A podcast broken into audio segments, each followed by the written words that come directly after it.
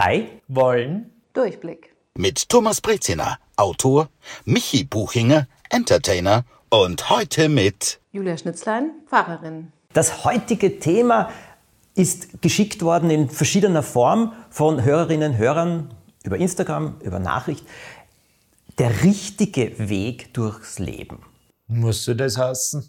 Was Verstehe ist der richtige Weg durchs Leben? Gibt's ein richtig und gibt's ein falsch? Ja, das ist die große Frage. Und jetzt, so wie wir hier sitzen, sind wir drei sehr unterschiedliche Menschen, sehr unterschiedliche Wege gegangen. Und ich glaube, Julia, dein Weg ist natürlich sehr interessant. Der ist jetzt vielleicht nicht jedem so vertraut, dass du ein bisschen erzählst, Pfarrerin, aber ja, du warst ja schon anderes im Leben auch. Stimmt, genau. Ja, ähm, eben, ich bin evangelische Pfarrerin, jetzt eben erst seit vier Jahren. Es war zwar schon als Kind auch mein Traum, Pfarrerin zu werden. Ich habe dann auch ähm, Theologie studiert, aber nach dem Studium, da war ich so 24, da habe ich mich einfach zu jung gefühlt, um Pfarrerin zu werden. Das, ich wollte einfach noch so viel mehr in meinem Leben erleben und konnte mir nicht vorstellen, eine Gemeinde auch zu führen. Dann habe ich noch Journalismus studiert, so ein Aufbaustudium und bin dann, wie es so ist, über ein Praktikum bei der Austria Presseagentur hängen geblieben.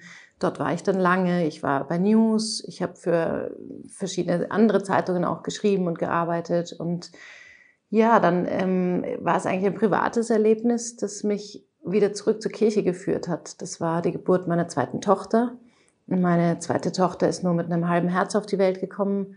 Wir wussten das vorher. In der Schwangerschaft haben die Ärzte gesagt, ähm, dass sie eben einen sehr, sehr schweren Herzfehler haben wird und haben uns eigentlich auch vor die Wahl gestellt, sie nicht zu bekommen. Wir haben sie aber bekommen, glücklicherweise, Gott sei Dank. Trotzdem war das so ein Erlebnis, das mein Leben total erschüttert hat. Also ich glaube, ich hatte mich vorher schon auch ein bisschen von Kirche entfernt. Es war nicht so wichtig in meinem Leben. Und mir ging es einfach auch so gut. Und es ist ja oft so, dass wenn es einem nicht so gut geht, mhm. dass man auf die Sachen zurückgeworfen wird, die eigentlich wirklich zählen. Und das war für mich echt der Glaube. Es war ähm, schwer, auch die Anfangszeit mit meiner Tochter. Ähm, sie wurde gleich nach der Geburt das erste Mal operiert, dann mit acht Monaten, dann mit fünf Jahren. Und einfach sie, ich durfte sie nicht mal halten nach der Geburt, sie ist einfach gleich weggetragen worden. Aber dann zu glauben und zu hoffen, dass da halt jemand bei ihr ist, der sie jetzt beschützt und trägt, das war wichtig. Und das hat in mir so den Wunsch ausgelöst, ähm, was Sinnvolleres noch mit meinem Leben zu machen und diesen Glauben oder das Vertrauen weiterzugeben. Und ähm, dann habe ich bei der Kirche angefragt, ob es Bedarf gibt. Ich hatte eigentlich schon gar nicht mehr richtig damit gerechnet, aber die haben gesagt, ja, willkommen. Oh. Wir suchen Pfarrer und Pfarrerinnen immer. Und dann habe ich noch diese praktische Ausbildung gemacht, die nach dem Studium kommt, zwei Jahre Vikariat. Und jetzt bin ich seit zwei Jahren in der lutherischen Stadtkirche in der Dorotheagasse in Wien. Ja, das war mein Weg. Wahnsinn. Ja, aber das ist ein äh, sehr spannender Weg, sehr, ich weiß nicht, ob jetzt spannend das richtige Wort ist, aber ein sehr bewegter ein sehr bewegter Weg. Und ich finde diese Frage, was ist der richtige Weg durchs Leben, schon sehr interessant. Jetzt sind wir ja auch verschiedene Abstufungen. Michi, du bist jetzt 29. Ja, 29. Gut. Ich bin 29 Jahre älter als du. Oh. Ein großer Triumph. Derzeit. In drei Monaten bist du, dann bin ich 30 Jahre älter wieder. Okay. Das ist, trifft mich dann immer schwer. Uh, Julia, wie alt bist du? Das weiß ich gar nicht. 42. 42. Naja, dann liegen wir alle genau. irgendwie ah, ja, auf, ja. an wirklich drei verschiedenen Stufen des Lebens. Und ich halte das in jedem Alter für eine sehr spannende Frage. Was ist der richtige Weg ja. durchs Leben? Jetzt sind wir wirklich auf völlig verschiedenen Stufen angekommen. Wenn ich uns jetzt anschaue, würde ich jetzt eine Annahme gerne wagen. Wir lächeln alle drei doch ziemlich vor uns hin. Also trotz aller Schicksalsschläge ja. und keiner von uns ist von irgendetwas verschont geblieben, aber trotzdem schaffen wir es ja doch, einen Weg zu gehen. Und diese Frage nach dem richtigen Weg, mhm. was ist wirklich der richtige Weg? Das frage ich mich sehr oft. Ich frage mich wirklich oft, ob ich im Moment am richtigen Weg bin. Es fühlt sich nicht unrichtig an, aber ich bin immer so, ich hatte selten einen Plan. Ich bin jetzt immer so ein bisschen meiner Nase nachgegangen und ich bin im Leben generell so, dass ich mir gern vieles offen lasse. Verstehst du, wie man? Mhm. Also ich bin für vieles, wenn sie, ich wollte ja eigentlich früher eben fürs Journalist werden. Ich dachte mir, ich gehe in diese Richtung, ich will ja für Magazine schreiben. Dann hat es durch einen Zufall ergeben, dass ich im Freundeskreis so mit 16 ähm, lustige Videos gemacht habe und das eigentlich nur so auf YouTube online gestellt habe, weil ich mir dachte, das ist der Ort, wo man das einfach vertreiben kann. Das war für mich nichts anderes als ein Host oder wo ich halt diese Dinge deponiere, damit ich das im Freundeskreis herumzeigen kann. Und das hat sich gut weiterentwickelt. Und das haben dann viele Leute gesehen und ich wusste ja damals nicht, dass man mit solchen Dingen auch Geld verdienen kann. Das da, konnte man damals noch nicht. Und so hat sie dann halt irgendwie, natürlich habe ich nebenbei immer geschrieben und ich habe für Magazine geschrieben und ich habe das Gefühl, es hat die Leute nicht so sehr interessiert wie dieses bewegt Bild. Und deswegen dachte ich mir, gut, fühlt sich jetzt richtiger an, das zu machen, wo es einfach mehr Menschen konsumieren. Bin irgendwie so in diese Richtung gegangen. Natürlich habe ich dann, was mir trotzdem ein persönliches Anliegen, so ein paar Bücher zu schreiben, weil ich mir dachte, das ist doch was, was mich nach wie vor interessiert. Das war meine erste Leidenschaft. Und so bin ich halt immer also ich bin jetzt selten so, dass ich sage, ah, das möchte ich noch abhaken, sondern es ergeben sich dann zwischendurch immer wieder Dinge, wo man denkt, gut, ich könnte natürlich auf die Bühne gehen, gut, dann probiere ich das mal, vielleicht funktioniert das. Bin ich dem Schauspiel abgeneigt? Nein. Aber ich bin jetzt auch nicht so, dass ich jeden Monat bei einem Casting bin. Also es wird sich schon, wenn es bestimmt ist, und ich weiß, das ist eigentlich eine sehr äh, merkwürdige Lebenseinstellung und vielleicht ein bisschen privilegiert, dass man sagt, ja, es wird sich schon irgendwas ergeben, aber Vielleicht ergibt es sich und wenn nicht, bin ich auch zufrieden. Im Moment bin ich zufrieden, aber ich, bin, ich bleibe nach wie vor für vieles offen. Richtig fühlt sich für dich einfach so an. Oder du kannst es sagen. Jetzt stellst du das zum Beispiel dar, du bist auf die Bühne gegangen, so wahnsinnig leicht und einfach. Jetzt habe ich es ja miterlebt, nicht. auch ja, so Schritt für Schritt für Schritt für Schritt, ja. wie du gegangen bist. Na, so einfach ist es mir nicht vorgekommen. Na, absolut nicht, natürlich. Ähm, ich war in der, schon in meiner Schulzeit immer irgendwie geplagt von so Nervosität, besonders wenn ich öffentlich sprechen musste. Und das war schon schwierig für mich vor 20 Klassenkameraden, die ich eigentlich jeden Tag sehe. Und dann denke ich mir so, gut, wieso ist so ein Fünf-Minuten-Referat so schwierig für mich? Und ich bin dann doch irgendwie ähm, da ein bisschen besser geworden und ich hatte schon immer irgendwo diesen Wunsch, ich würde gern mal auf die Bühne gehen, weil wenn ich so auf meine Vorbilder geschaut habe, die bei so Wegen oft sehr wichtig finde, auch, dass man sagt, man orientiert sich ein bisschen an anderen Leuten, dann waren meine Vorbilder mehr so Kabarettisten, Kabarettistinnen als jetzt YouTuber und Social Media Stars. Deswegen dachte ich mir, gut, auf die Bühne, das möchte ich nicht unausprobiert lassen. Nur da war mir halt diese, diese Angst zu reden ein bisschen im Weg. Und dann dachte ich mir, gut, ich will nicht eins dieser Leben führen, wo ich ständig mich von meinen Ängsten herum kommandieren lasse und dann liege ich irgendwann am Sterbebett und sage, ach, hätte ich doch bloß das mal ausprobiert. Deswegen dachte ich mir, gut, ich stecke mein eigenes Ego und meine Nervosität jetzt mal zur Seite. So schlimm kann es nicht sein. Wenn ich dann vor 70 Menschen stehe und einfach keinen Mucks rausbringe, okay, ist nicht ideal, das werde ich sicher auch überleben. Und so habe ich mir ein bisschen rangetastet und ich muss sagen, es wird, es wird schon besser. Also ich bin jetzt überhaupt nicht nervös, vor Menschen zu sprechen, aber es ist spannend zu sehen, dass etwas, was für mich früher so die Welt bedeutet hat, und man dachte, das werde ich nie schaffen, ist jetzt eigentlich was, über das ich nicht mehr lange nachdenke.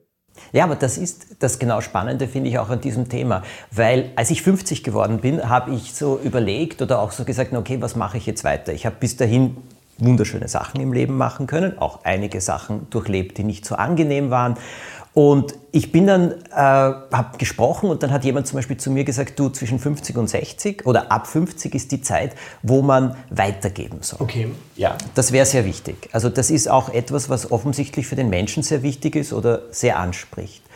Und äh, das solltest du tun. Warum gibst du keine Schreibkurse oder so? Mhm. Und ich habe gesagt, Schreibkurse, grauenvoll. Wirklich nicht. Wirklich, ich wüsste nicht. Ich wüsste auch nicht, wie ich erklären soll, wie ich schreibe. Weil die Wahrheit ist, ich setze mich hin, ich habe meistens einen Titel, dann fange ich an zu schreiben und denke mir, das wird, sich kein, das wird kein Mensch lesen wollen, das ist sicher schrecklich oder sonst was. Und die ersten fünf Seiten muss ich dann sofort an die nächsten Menschen rund um mich schicken, damit sie sich das durchlesen und mir dann sagen, dass es vielleicht doch besser ist, als ich angenommen habe. Mm. Es ist wirklich so. ja. Es ist so.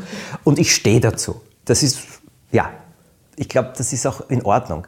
Aber die Sache war die, dass ich gesagt habe, und das soll ich jemandem erklären? Mhm. Ich kann nicht erklären, wie man Personen beschreibt, außer so, wie ich es selbst aus, da gibt es ja so Lehrbücher und natürlich habe auch ich immer wieder reingeschaut, und, um was zu erfahren.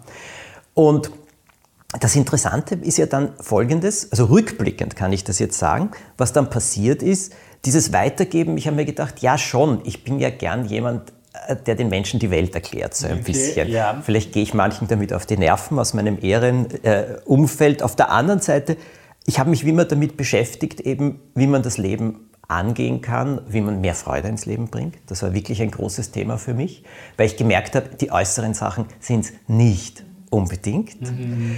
Äh, und jetzt bin ich nicht so einen spirituellen Weg gegangen, religiösen, spirituellen wie du, Julia, sondern ich habe eben geschaut, was kann man für Sichtweisen einnehmen, was gibt es für Hilfsmittel, was gibt es für Dinge, den Alltag, äh, die beruflichen Herausforderungen, menschliche Herausforderungen äh, gut zu nehmen, Beziehungen, worauf kommt es an, was ist, was, also viele verschiedene Sachen. Mhm. Und das hat mich ja immer sehr interessiert. Und dann ist es sehr ähnlich gekommen wie bei dir, Michi. Und dieser Weg eben, es weiterzugeben, ist bei mir etwas anderes geworden, nämlich weiterzugeben, was ich zum Thema Lebensfreude gelernt ja. habe. Und das hat sich, ist durch Zufall auch gekommen. Also es ist damals über Instagram gekommen. Daraus ist ja dann das erste Buch entstanden. Und auf Instagram erzähle ich immer noch, jetzt auch in TikTok-Videos, einfach, was hat mein Leben ähm, besser, leichter, freudiger gemacht. Und das gebe ich wirklich gerne weiter. Und hast du es quasi dann mehr verfolgt, weil du gemerkt hast, auf das reagieren die Leute auch gut? Oder du hast ja auf, auf Instagram, glaube ich, am Anfang als sehr ist dir verschiedenstes aus deinem Leben gezeigt. Da war schon die große Euphorie da, dich endlich mal wieder zu sehen auch und was von deinem privaten Alltag mitzubekommen, was ja bis dato gar nicht so der Fall war. Mhm. Und dann bist du aber drauf gekommen, okay, die Leute interessiert dieses Freude-Thema ganz besonders. Oder war es schon dein Vorsatz zu sagen, ich bringe jetzt den Leuten Freude näher? Nein, es waren zwei verschiedene Sachen. Es war mein Vorsatz auf Social Media, sehr bewusst Freudiges zu verbreiten, okay, ja. weil damals war der Herr Trump ja. und jeden Tag war in der Früh, was er wieder getwittert hat. Welcher. Wahnsinn. Und darauf habe ich gesagt, jeder hat geschimpft über Social Media. Das war auch die große Diskussion. Die Wahl ist so beeinflusst worden durch Social Media. Und ich habe mir gedacht, das muss ja auch anders sein. Also man muss das ja auch anders nützen können. Das war's. Dieses Thema, was ich so im Leben gelernt habe, ist durch Zufall entstanden. Mit diesem, äh, in dieser Story, wo ich gepostet habe, eben die vier Worte, die mein Leben, mir im Leben so helfen, auch das geht vorbei. Und da war so ein enormes Interesse plötzlich. Und jetzt kommen aber zwei Sachen zusammen. Was ich heute zu diesem Thema mache, mache ich jetzt nicht nur, weil es Leute interessiert, sondern ich mache es einfach gern. Aha, es ja, macht mir Spaß. Ja. Es macht mir auch wahnsinnig Spaß, jetzt herauszufühlen, wie kann ich das jemandem näher bringen oder wie kann ich das jemandem erklären, dass man es nimmt und dass es nicht wie ein Oberlehrer daherkommt. Mm. Verstehst du? Ja. Drum erzähle ich ja dann sehr viel aus meinem eigenen Leben, einfach als Beispiel, wo ich dann sage, äh, ich glaube, da nimmt man es leichter, als wenn ich jemandem mm. anderen erkläre, wie er sein Leben leben soll ich finde, das machst du auch echt phänomenal gut. Also ich schaue mir so gerne deine Stories an und kenne auch viele, die es tun und einfach da ist man in der Früh schon gut gelaunt, wenn man dich da beobachtet, wie du dich filmst. Das ist einfach echt schön und dann halt immer mit so einer positiven Message. Also ich finde, da tut man was Gutes und ich da, daran glaube ich ja sehr. Ich glaube zum einen, dass ich äh, Freude einfach geteilte Freude, die wird nicht weniger, sondern eben mehr und man kann Freude weitergeben und das tut einem mhm. selber gut. Eben wer Gutes tut, der tut sich selber auch in erster Linie gut. Aber trotzdem sind wir drei natürlich irgendwie schon sehr privilegiert durch das, was wir machen. Viele mhm. haben natürlich diese ja. Handlungsspielräume nicht. Und das ist auch, das beschäftigt mich sehr, was der richtige Weg ist für wen.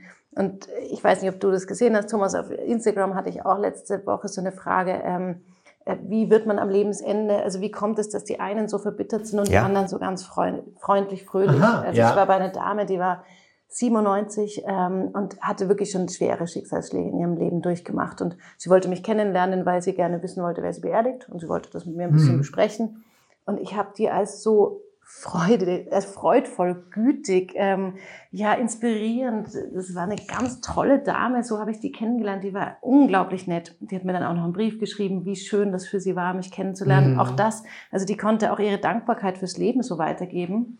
Und ich hatte am gleichen Tag einen Brief bekommen von einer wahrscheinlich ähnlich alten Dame, die auf eine Kolumne von mir reagiert hat und äh, die mich nur beschimpft hat, die aber auch dann gleich die ganze Welt beschimpft hat. Also die war ganz gefangen in ihrer. Negativspirale und so.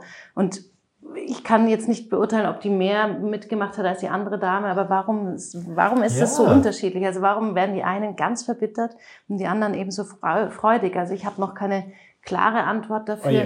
Ich weiß nur, na doch, die, also die freudige Dame, die meinte, ähm, sie fand es so wichtig, in allem irgendwie einen Sinn zu sehen. Und vielleicht ist es sogar ähnlich mit dem alles geht vorbei, aber zuzulassen, jetzt ist es eben so und es wird wieder anders werden. Aber vielleicht hat es auch einen Sinn. Mhm. Vielleicht, ähm, wer weiß, wozu es gut ist, hat ja. sie immer gesagt.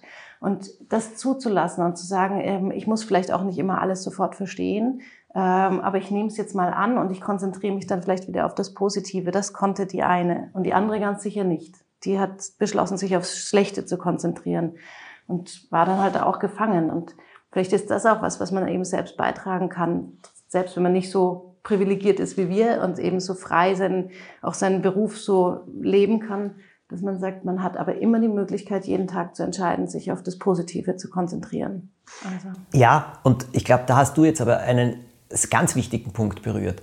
Nicht nur auf das Positive zu konzentrieren. Das, was ich jetzt derzeit auch versuche so zu erzählen, ist, rückblickend habe ich aus einen, einigen der schwersten Krisen in meinem Leben das meiste gelernt. Mhm. Nur wie ich drinnen gesteckt bin, hätte ich ja nicht gedacht, dass ich da wieder rauskomme, mhm. lebendig. Ja. Also, äh, verstehst du?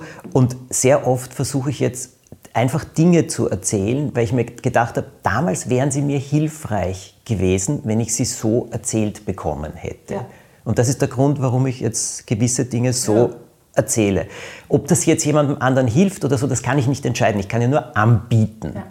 Aber ich glaube, das, was du sagst, ja, wir sind privilegiert in dem, was wir machen, wie wir es machen, äh, in dem, was wir auch bewirken können, wie wir leben können. Ich sehe das auch als eine, ein riesiges Privileg.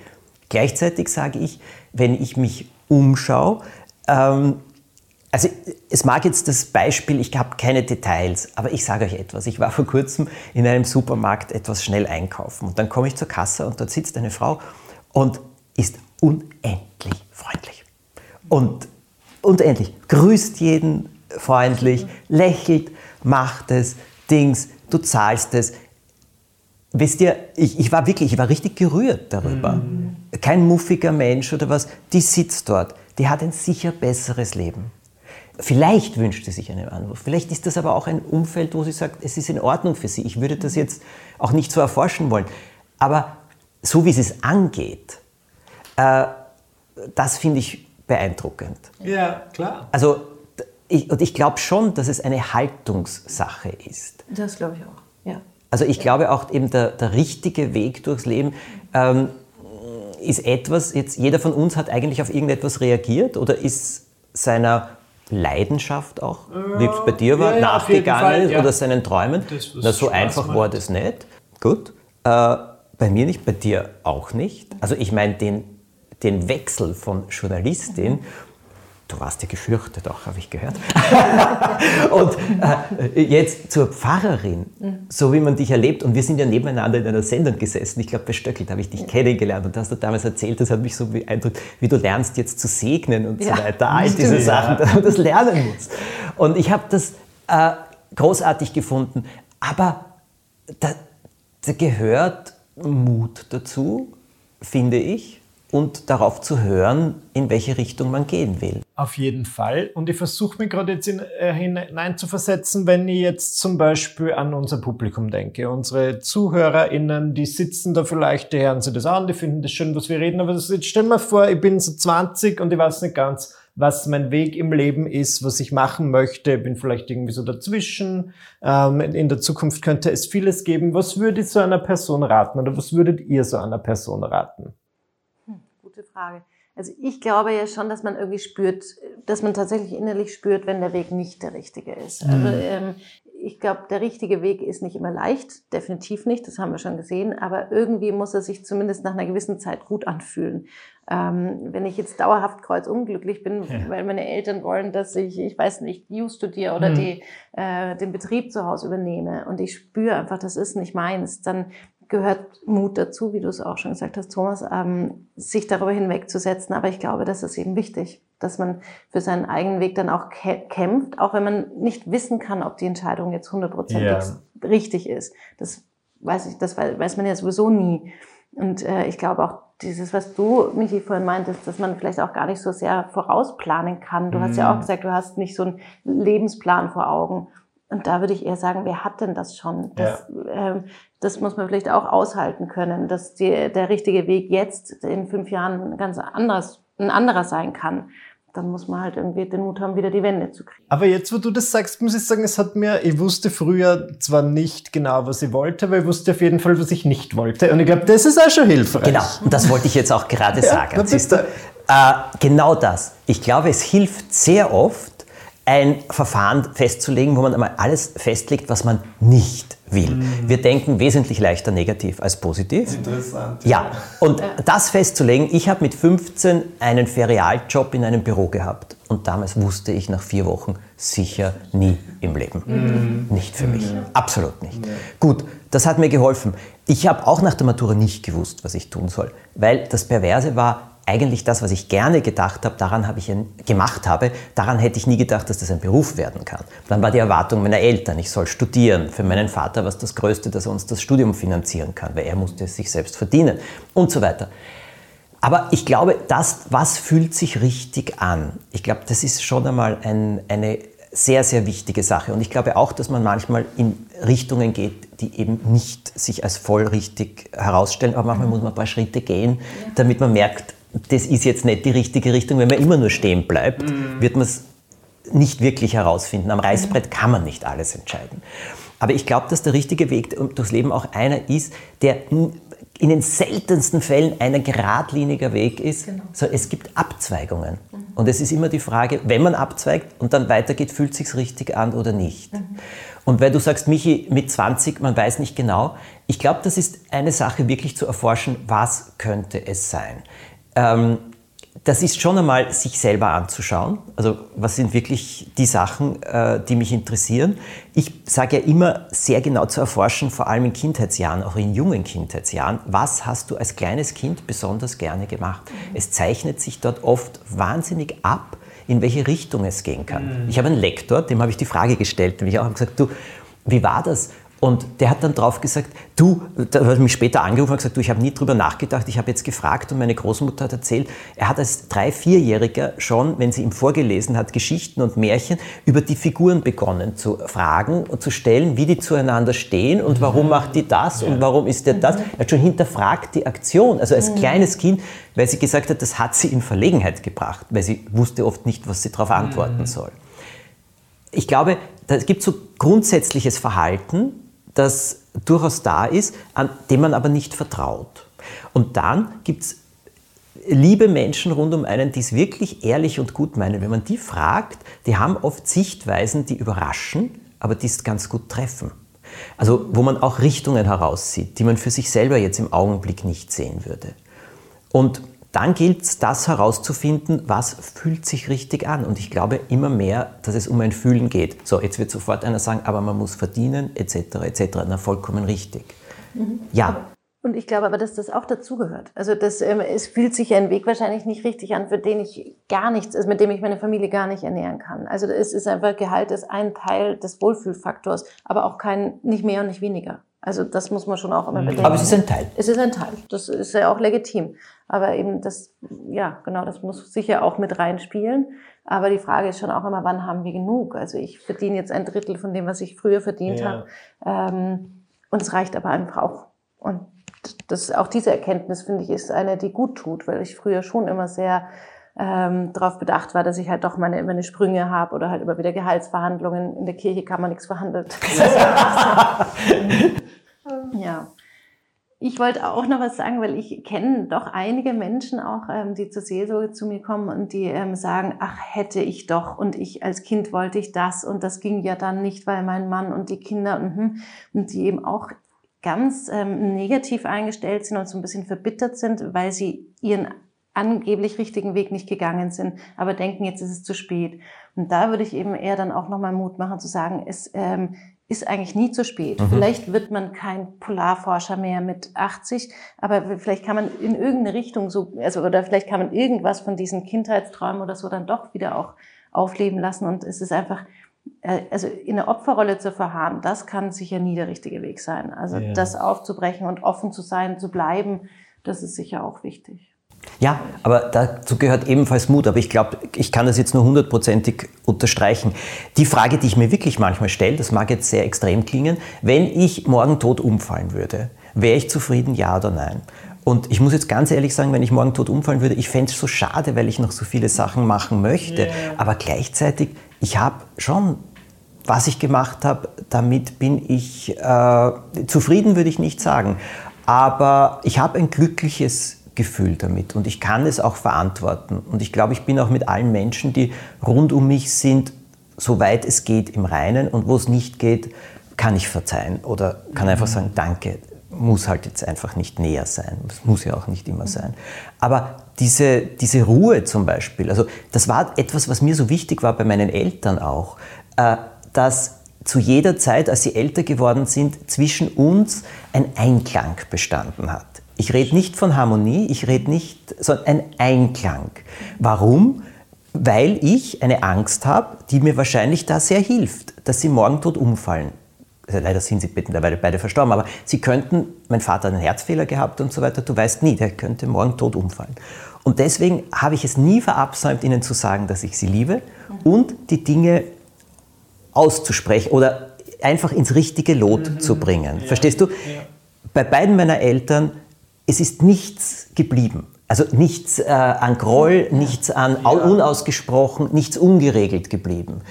Wir sind in Ruhe und Frieden voneinander gegangen. Ich habe ein großes Glück. Sie haben ihre Anerkennung immer ausgedrückt. Und ich weiß, das bedeutet vielen sehr viel und oft bekommen sie es nicht. Ja.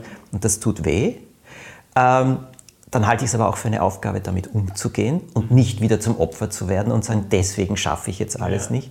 Aber zum Beispiel dieser Einklang rundum, mhm. das halte ich für etwas ganz Wichtiges im Leben. Ja, ganz. Also bin ich ganz hundertprozentig bei dir ich versuche es auch in meiner Familie eben so zu leben. Also meine kleine Tochter ist sieben und gerade in einer wahnsinnig rebellischen Phase. Und ich, okay. das Schlimmste ist für mich eigentlich, wenn sie früh ähm, geht und wir, ähm, sie ist zornig auf mich, schmeißt die Tür zu oder so. Und ich sage ihr, ich rufe ihr dann auch nicht hinterher, ich habe dich lieb, weil ich da auch immer diese Angst habe, was ist, wenn, äh, also ich habe nicht jeden Tag Angst, was ist, wenn wir uns nicht wiedersehen, aber ich mag das nicht. Ich mag nicht mm, auseinandergehen ja. im Unfrieden.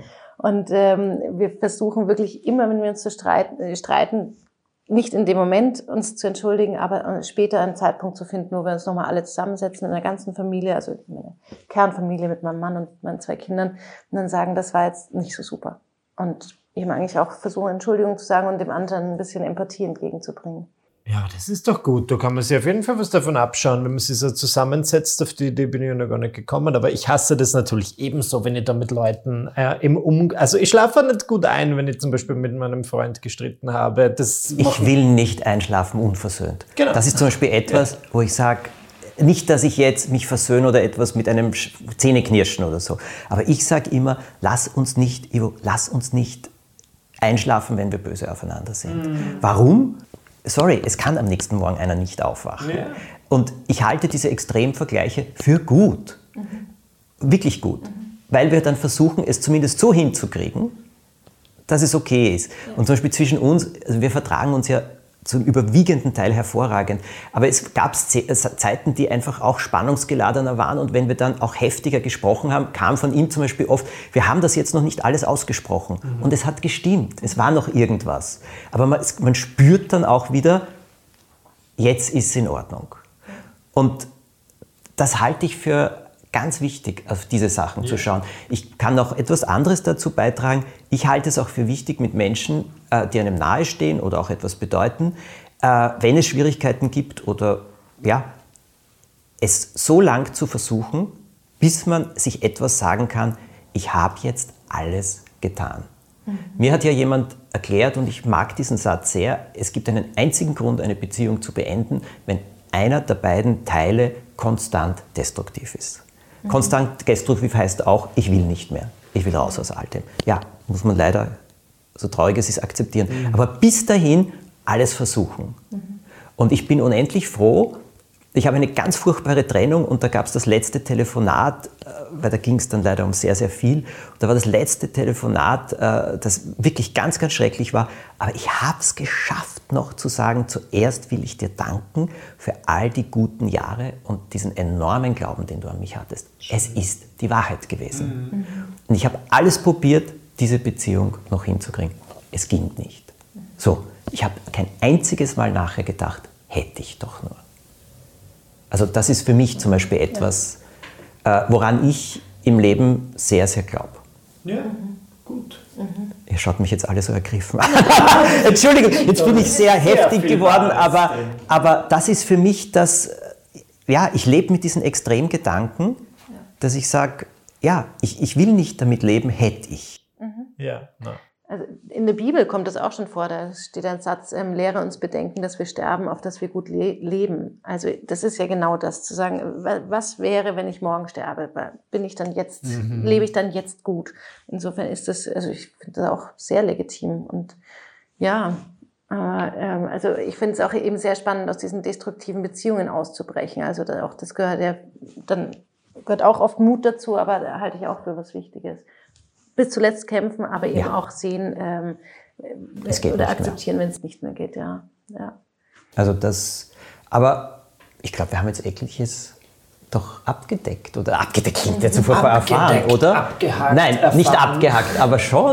Ich glaube, ja, wir sind sehr, sehr ähm, bereichernd, fand ich das. Und vor allem, glaube ich, ist es eine Podcast-Folge, die ich schon selbst mir auch nochmal anhören werde und auch viel, also sehr gern gehört hätte, als ich vor zehn Jahren zum Beispiel. Ich glaube schon, mhm. dass das sehr hilfreich ist. Ich möchte jetzt nicht das, die Meinung des Publikums vorausnehmen, aber ich bin sicher, diese Folge kriegt man wieder fünf von fünf Sternen. Bin sicher, wir kriegen viele Zuschriften. ja, ich glaube auch. Nein, ich habe mich jetzt auch, ich muss jetzt ehrlich sagen, ich habe mich jetzt extrem wohl gefühlt in dieser äh, halben Stunde, halben Stunde, die wir jetzt miteinander geredet haben und bin auch sehr dankbar und sehr froh drüber. Liebe Julia, du bist Pfarrerin in Wien. Bitte. Genau, also wenn die alle, die den Podcast hören und ihn für gut befinden, auch mal in die Kirche kommen wollen, gerne in die lutherische Stadtkirche, Dorotheagasse 18. Vorsicht, das sind zwei evangelische Kirchen direkt nebeneinander. Meins ist die graue, nicht die gelbe. Aber die gelbe ist auch gut. Und, oder ähm, auf Instagram, Juli and the Church. Da, ähm, Juli and the Juli Church, mit IE, oder? Nee, mit I nur. Nur also Juli? Juli and the Church. Äh, ah, ja, ja, ja. Und genau, da poste ich aus dem Alltag eine Pfarrerin. Ja, und hervorragend. Ich schaue es mir immer sehr, sehr gerne an und erfahre auch immer sehr interessante Sachen daraus. Also auf Instagram dir zu folgen, ist eine große Bereicherung. Und aber auf der anderen Seite finde ich es auch sensationell, dass eine Pfarrerin so postet. Und ich glaube, ich hoffe, du, ich glaube, du bist ja auch ein Beispiel für etliche andere jetzt mittlerweile, immer ja. mehr zu posten. Ja, genau, stimmt. Machen jetzt immer mehr, ja. Ja? Mhm. Wunderbar. Vielen herzlichen Dank, dass du da Danke warst. Danke euch. Alles Gute und ja, wie gesagt, ihr könnt uns immer schreiben, dem Michi oder mir, auf Instagram, wenn ihr Themenwünsche habt. Bis zum nächsten Mal.